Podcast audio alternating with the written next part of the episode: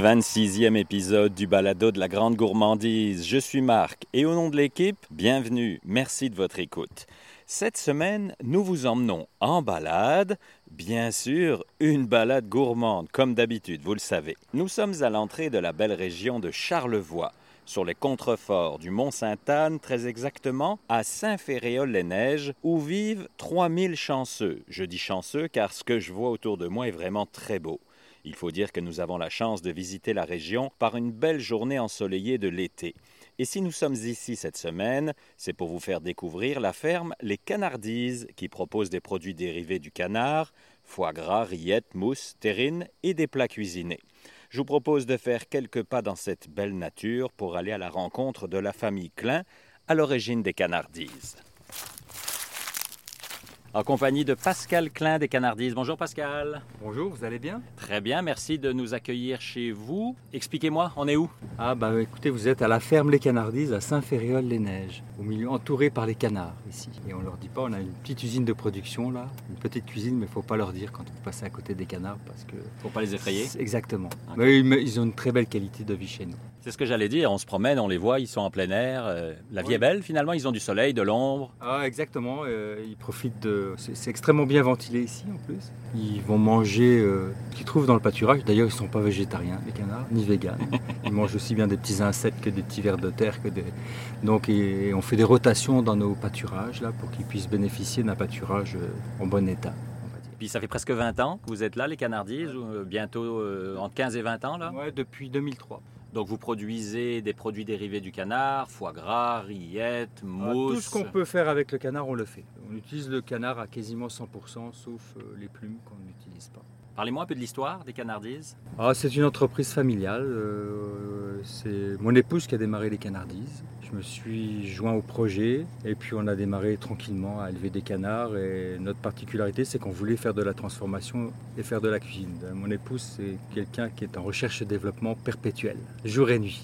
Elle a travaillé sur des recettes, on a installé, on a construit une cuisine, euh, un C1 à l'époque, dans les années 2003-2004. Ce qu'on appelle C1, c'est une cuisine provinciale. C'est une cuisine euh, sous, inspection euh, provinciale, inspectée par le MAPAC pour être précis. Ce qui nous permet de vendre nos produits à l'extérieur de la ferme. Cette cuisine, finalement, compte tenu qu'on fait quand même un nombre assez réduit de canards comparativement à l'industrie, de faire de la transformation, ça permet de dégager un minimum de bénéfices pour que ça tourne. Sinon, si on élevait que des canards puis qu'on vendait que des produits frais, ça serait pas rentable pour être, objectif. Dans l'agriculture, quel que soit, euh, le canard, le mouton, etc., les gens ont des petits laboratoires de transformation pour essayer de dégager euh, un minimum de rentabilité, même si c'est un métier où vous n'allez pas euh, rouler sur l'or dans ce type de métier. C'est des métiers de passionnés avant tout. Puis l'évolution des canardises de 2003 à 2020 a été pas mal énorme, hein, à plusieurs étapes évidemment. c'est top. On a fait un peu plus de canards à chaque année, on en a vendu à chaque année un petit peu plus. Et puis euh, de fil en aiguille, euh, nos enfants se sont joints à l'entreprise. Et nous sommes actuellement avec mon fils et ma fille en processus de relève et c'est eux qui vont reprendre les canardises très prochainement. Ils sont d'ailleurs déjà un petit peu actionnaires de, ces entreprises. Et ils ont une formation euh, adéquate pour euh, diriger une entreprise. Que ce soit Camille ou mon fils qui a un DEC en gestion hôtelière ou Camille qui a travaillé en administration des affaires. Ils sont armés pour ça et puis ils ont un bel outil de production actuellement pour pouvoir euh, assurer une certaine pérennité à l'entreprise. Vous avez ce qu'on appelle maintenant une cuisine fédérale. Ça veut dire que vous êtes en processus, en tout cas euh, Nous sommes en processus fédéral, effectivement. D'ici quelques semaines, en principe, nous devrions sous inspection fédérale avec un, comment, une certification ACEP. C'est l'équivalent d'un ISO dans l'industrie, si vous voulez. Donc c'est un gage de qualité pour, euh, pour nos clients. Puis ça nous permet aussi de vendre nos produits un petit, un petit peu plus loin que le Québec.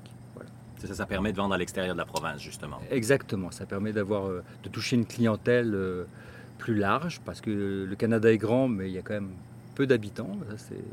Donc le marché est assez petit. Et puis on a un produit de, grande qualité, où le prix, c'est un très bon rapport qualité-prix, mais qui peut être un peu élevé pour certaines personnes. On touche quand même des clients de tous horizons. Il y a des gens qui viennent manger du canard une fois par an, parce qu'ils savent que c'est un produit de qualité. Ils se privent pour pouvoir nous acheter nos produits. C'est comme encourageant quelque part de voir qu'au Québec, en tout cas, le terroir et les gens sont curieux de découvrir euh, ce qu'on faisait en France il y a 30 ou 40 ans finalement. Plus besoin d'aller en Europe pour trouver des produits de qualité, vous les trouvez ici au Québec. Oui, puis dans tous les domaines, effectivement. Et dans tous les domaines, effectivement. Et, les, gens aiment ça, ils sont curieux ici. Je sais pas, après, même, même dans les autres provinces, ça commence à venir. En Ontario, ça commence à le devenir également. Mhm. Je pense que le Québec, c'était un peu le fer de lance pour le Canada, mais les autres provinces sont en train de suivre. Là, on est à l'extérieur, puis on n'est pas très loin de votre boutique, donc c'est ça qu'on entend. On entend des voitures, parce que la boutique bah, est ouverte. Il y a effectivement des clients un peu tous les jours, là, euh, un peu plus en fin de semaine que durant la semaine, mais on a des clients tous les jours qui viennent euh, découvrir un petit peu les canards, là, euh, parce qu'ils sont élevés à l'extérieur, donc évidemment, ils les voient. C'est la première chose qu'on voit en arrivant, finalement. Oui, puis ils sont quand même bien lotis, ils sont dans des pâturages avec des arbres pour se mettre à l'ombre, ils ont de l'eau. L'année prochaine, quand vous allez revenir, il y aura des bassins d'eau. Euh, on est sur une certification biologique pour les, euh, prochains temps.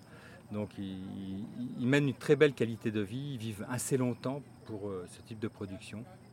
Et ça donne un, animal qui est un peu sportif finalement, qui, se promène. Donc vous avez une qualité de viande malheureusement qui, est bien pour nous. C'est gagnant-gagnant, il a une belle qualité de vie, puis le consommateur a une bonne qualité de, produit en bout de ligne.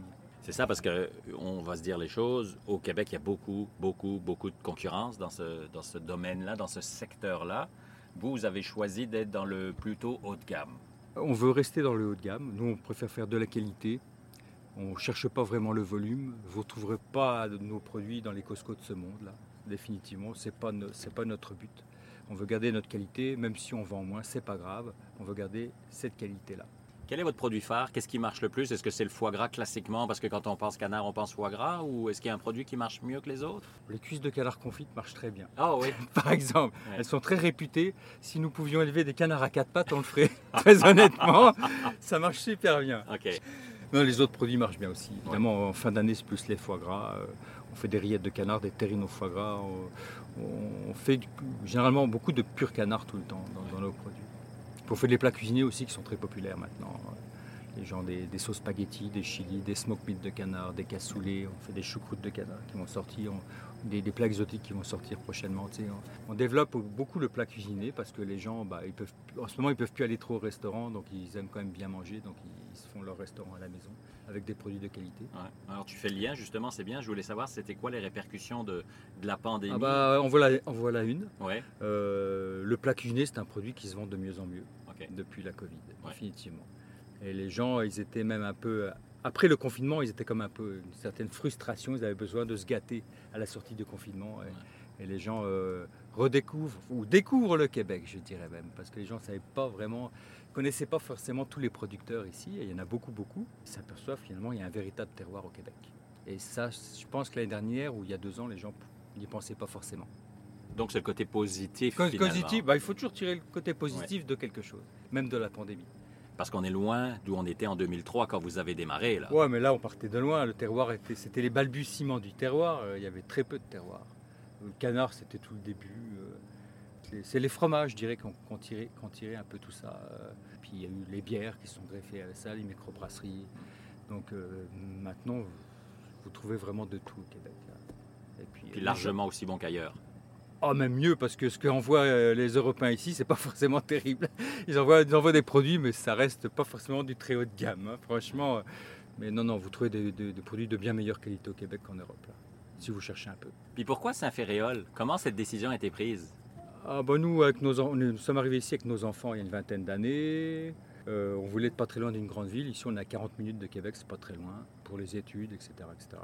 Ici, c'est l'endroit idéal pour l'élevage. Euh, ici, les terres sont pas riches, ce ne sont pas des terres agricoles en tant que telles. Les terres agricoles sont à Saint-Hyacinthe. Euh, ici, c'est des terres d'élevage. Euh, la terre est assez pauvre, mais pour, le, pour élever des animaux, c'est super parce que c'est extrêmement ventilé, il y a toujours du soleil, c'est pas très humide. on a un hiver qui est un peu plus long qu'à Montréal, mais qui est très confortable. Puis là, on est assis devant chez vous. On a une vue à 360 qui est ah magique. Ben nous, on, s'en aperçoit plus, parce qu'on travaille tout le temps. Oui, puis ça fait 20 ans que vous la voyez. Ouais, non, mais parfois, on prend du recul, on, marche de 200 pieds, là, on va un peu plus loin, puis là, on a un autre paysage. Là, on voit tout le bouclier canadien. Par là-bas, vous, avez, vous allez vers le parc des Petits Jardins. Là, vous avez le mont Ferréol, le mont Sainte-Anne. Là-bas, vous avez le fleuve Saint-Laurent. On a une rivière qui borde le terrain, là au bout. Je dirais, ici, c'est extrêmement agréable. Il y a un gros potentiel d'agro-tourisme. Merci Pascal. je vous en prie. Bah, écoutez, je vais vous laisser euh, avec Pierre, mon fils, qui justement, euh, on est dans le cas de la relève, c'est lui qui s'occupe de la production, puis il va vous faire visiter finalement l'outil de production que nous avons pour travailler. Parfait. Alors je suis Pierre et on rentre dans, dans l'usine. Bah, c'est une petite usine. Dans la ça, reste, cuisine. ça reste une cuisine, c'est un laboratoire de transformation, c'est pas une usine, une grosse usine. Mais nous sommes assez bien équipés pour bien travailler. Voilà. Merci Pascal. Je vous en prie, bonne journée. Bonjour, bonjour. Ça va bien bonjour, oui. Alors Pierre, on est ici à l'intérieur. Dans quel secteur on est? Là, on est dans la réception de l'entreprise. C'est ici qu'on va recevoir les canards puis tous les intrants comme le sel, le poivre, sucre, les conserves, euh, les cartons d'emballage, etc. Mais là, tu dis que les canards passent par ici? Oui, là, on est en attente. Pour l'instant, il n'y a rien sur le sol, mais on va avoir un, un genre d'ascenseur qui va lever à la hauteur du dock puis qui va descendre les, les palettes. Pour l'instant, on est encore à, à transporter ça à, à bras. Parfait, continuons la visite. Là, Pierre, euh, il fait froid. C'est ça. Euh, c'est la chambre froide de, de la réception. Donc, quand on reçoit des canards, du foie gras, on les met dans les berlines bleues alimentaires qu'il y a là. On, enlève tout le carton pour pas qu'il y ait de carton en cuisine. Et là, on va les transporter jusqu'à cette- dans cette chambre froide pour qu'après après elles soient traitées. C'est là où on va découper les canards. Après, on va garder les plus beaux morceaux pour la vente de frais. On va sélectionner pour faire du magret fumé, euh, du pasteurisé comme les cuisses confites. Puis après le reste, on regarde par rapport à la moyenne de nos canards et de nos foie gras, qu'est-ce qu'on va faire avec. Si on trouve que c'est des très beaux foie gras, on va faire plus du bloc, du foie gras au torchon. Si les foie gras sont moins beaux, ce qui peut arriver, admettons dans des saisons très chaudes, là on va plus faire de la mousse ou euh, faire des terrines. Ça n'a pas d'impact sur la, qualité du produit, mais on, on sélectionne vraiment le, le meilleur pour notre produit vedette, qui est le foie gras. Parce qu'en pratique, les canards sont élevés ici, mais vous les abattez pas vous-même. Non, on les pas, on ne les abat pas nous-mêmes. Euh, on les envoie dans un abattoir euh, qui est accrédité euh, fédéral. On les emmène une journée, on les récupère le lendemain, puis après on est prêt à couper. Puis est-ce que l'abattoir est loin de chez vous? Est-ce que ça représente une distance? Est-ce que c'est une complexité dans le travail? Ah, c'est sûr, c'est 1h30, 1h45 de transport. On va jusqu'à Saint-Apollinaire pour, les, pour faire abattre nos canards. Pour bien comprendre, ça veut dire que si tu n'es pas un abattoir fédéral, tu es provincial, Ouais. ça ne te permet dans ce cas de vendre uniquement au Québec. C'est ça, c'est ça. On ne peut pas sortir du Québec si on ne fait pas affaire avec un établissement fédéral. On passe une porte, Pierre, et là on voit que Là, on tombe sur l'entrée des employés. C'est ici qu'ils vont retirer leurs chaussures, euh, mettre des chaussures pour l'établissement, laisser leur linge de ville ici. Après, quand on avance, on, tombe tout de suite sur. euh, c'est une table pour euh, juste préparer les commandes boutiques. C'est là où on, on va revérifier que les cadres soient nickel, que les étiquettes soient collées droites, de fournir un produit A1 pour les boutiques. Puis justement, parlant d'employés, vous êtes combien pour l'instant? Euh, là, ces temps-ci, on est à peu près trois en cuisine. Euh, on est deux autres permanents. C'est- on bouge, on, on bouge. Là, vu que c'est saccadé cette année, là, on profite pour euh, faire plus de ménage, euh, prendre plus de temps de s'organiser comme il faut. Euh, S'il manque un petit crochet pour rouler, rouler nos serres, on va prendre Ouais. le temps de le faire cette année. Fait que là, on essaie de... On fait des choses qu'on n'a pas le temps de faire d'habitude. C'est ça, c'est ça. Puis vous travaillez beaucoup en famille, hein? ta sœur, ton père. euh, Bah, toute la famille, même, même mes enfants, veut pas, pas, veut, veut pas, c'est... Puis là, ma fille de 8 ans, elle, elle veut, elle, elle veut étiqueter, fait qu'elle elle étiquette avec ma, ma, ma blonde, puis... Euh, Puis comment se répartissent les rôles? Donc toi, c'est plus la cuisine, ta sœur les ventes, c'est ça? Ouais, moi, je m'occupe plus le- la, cuisine, faire les nouvelles recettes, des validations. Euh, là, je commence à toucher un peu à l'élevage aussi. Je connais, je, sais gaver, je connais les principes, etc. Mais c'est juste le temps de, d'apprendre toute la routine de chacun, etc. Fait que j'essaie de, de passer un peu plus de temps aussi sur l'élevage pour pouvoir alléger euh, mon père. Mon père, il est centré beaucoup sur les boutiques, les ventes. C'est lui qui a l'élevage en main en ce moment, mais là, on essaye de... Je suis en train de lui, de lui reprendre des, des parts de travail, là, si je Mhm. puis dire. Puis ma mère, c'est plus euh, beaucoup les finances, les subventions, L'administratif. euh, l'administratif, puis tout ce qui est création de recettes aussi. Souvent, c'est ouais. Ok. c'est ma mère qui va nous dire bon, bah, si on veut faire une terrine, euh, je te donne une base, puis travaille avec ça. C'est elle la cuisinière de la maison, c'est elle qui a développé tous les produits. Une autre porte, Pierre? Oui, là on tombe dans la cuisine, donc c'est ici qu'il y a des supports à bottes, c'est ici qu'on va enlever nos, nos chaussures de de, de- du bâtiment, de, de la conserverie, pour mettre euh, nos bottes de cuisine. Euh, il y a des masques quand on travaille le frais, euh, des manchons, euh, nos vêtements de cuisine, euh, une station pour laver nos bottes à la fin de la journée ou en cours de production. Voilà, l'hygiène est au maximum, il n'y a pas de mystère. Là. Oui, c'est ça. Après, euh, quand on continue à droite, euh, ça c'est notre cuisine froide. Donc là, elle n'est pas en action, mais il y a des... la pièce est euh, réfrigérée à 4 degrés. Et c'est ici qu'on va couper les canards, faire la, charcu- la charcuterie. Si on fait de la terrine, c'est ici que ça se passe. Tous les produits qui doivent être travaillés au froid sont travaillés ici. Finalement, vous travaillez dans un frigo. C'est aussi C'est simple que c'est ça. en- ouais. C'est en plein ça. Ouais. Euh, puis on va retrouver des équipements comme euh, une scie pour euh, couper les ailes quand on veut faire du cassoulet, etc. Une machine sous vide, un mélangeur, euh, un, un blast pour réfrigérer. Pour quand il y a beaucoup de produits qu'on surgèle aussi, quand on n'a pas assez de demande, ben, on se met des produits de côté. Quand on surgèle, le produit il est, il est béton en 15 minutes, ça fait un ça, produit ça irréprochable. congèle très rapidement. Ça, ça fait, euh, ça fait que le- notre viande, on fait pause sur sa durée de vie. Dans le couloir, on a une euh, f- une chambre froide, mais ça, ça va être tout euh, les produits en attente. C'est ici, j'ai un congélateur dans le fond, fait que si je me, stocke de la viande dans mon congélateur, c'est ici que je vais dégeler, où j'ai mes saumures, euh, on prépare nos recettes pour la semaine. Si on continue dans le couloir, euh, j'ai la salle des épices à gauche. Donc euh, c'est là où on garde toutes les épices, où on pèse les épices. Il y a une petite hotte aussi, ça c'est une norme fédérale. Fait que quand on prépare pour éviter, éviter la contamination croisée, ben, on va le faire sous une hotte. Est-ce que je peux te demander c'est quoi ce bruit-là qu'on entend? Ça c'est quand il y a quelqu'un à la boutique qui arrive. C'est la porte qui ouvre. La qui porte qui ouvre, parfait. Pour que euh, si, euh, si mes parents sont pas là ou ma soeur, ben, moi, moi ça, me dit ok, faut que j'y aille. Ok, parfait.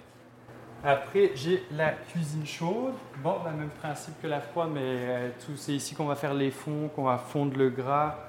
Euh, c'est ici qu'on va faire le bloc. Euh, j'ai mon four pour euh, faire euh, le pasteuriser aussi.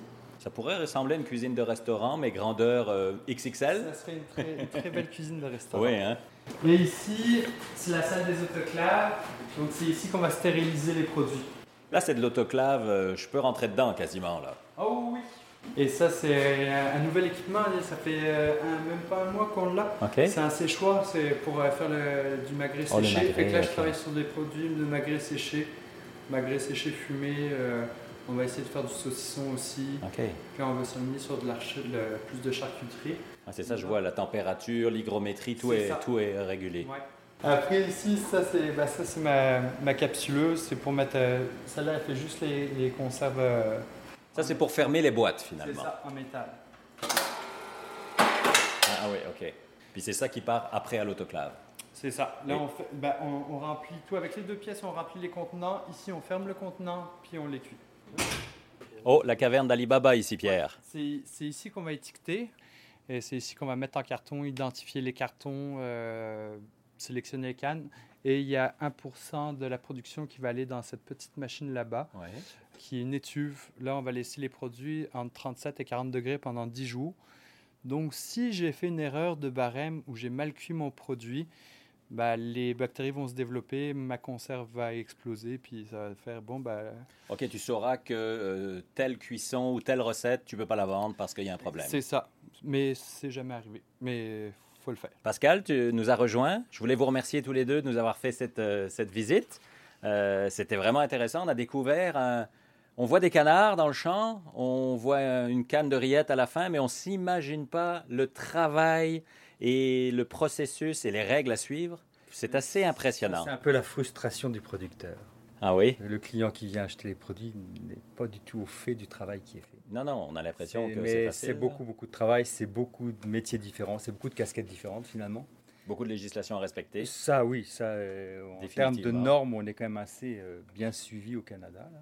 Et puis, euh, c'est un gage de qualité pour le, pour le client là, quand il achète. Encore merci à tous les deux pour votre accueil. C'était bien agréable. Mais je vous en prie, c'était, c'est nous qui vous remercions d'être passés Ouais. euh, par cette belle journée finalement. Ouais, ouais, une belle journée. Pierre, merci pour ta visite guidée. Je vous remercie. Et puis à vous qui nous écoutez, évidemment, on se retrouve vendredi prochain pour un nouvel épisode sur les routes gourmandes du Québec. Entre-temps, n'hésitez pas à nous écrire, notre site internet, les réseaux sociaux, vous savez comment faire.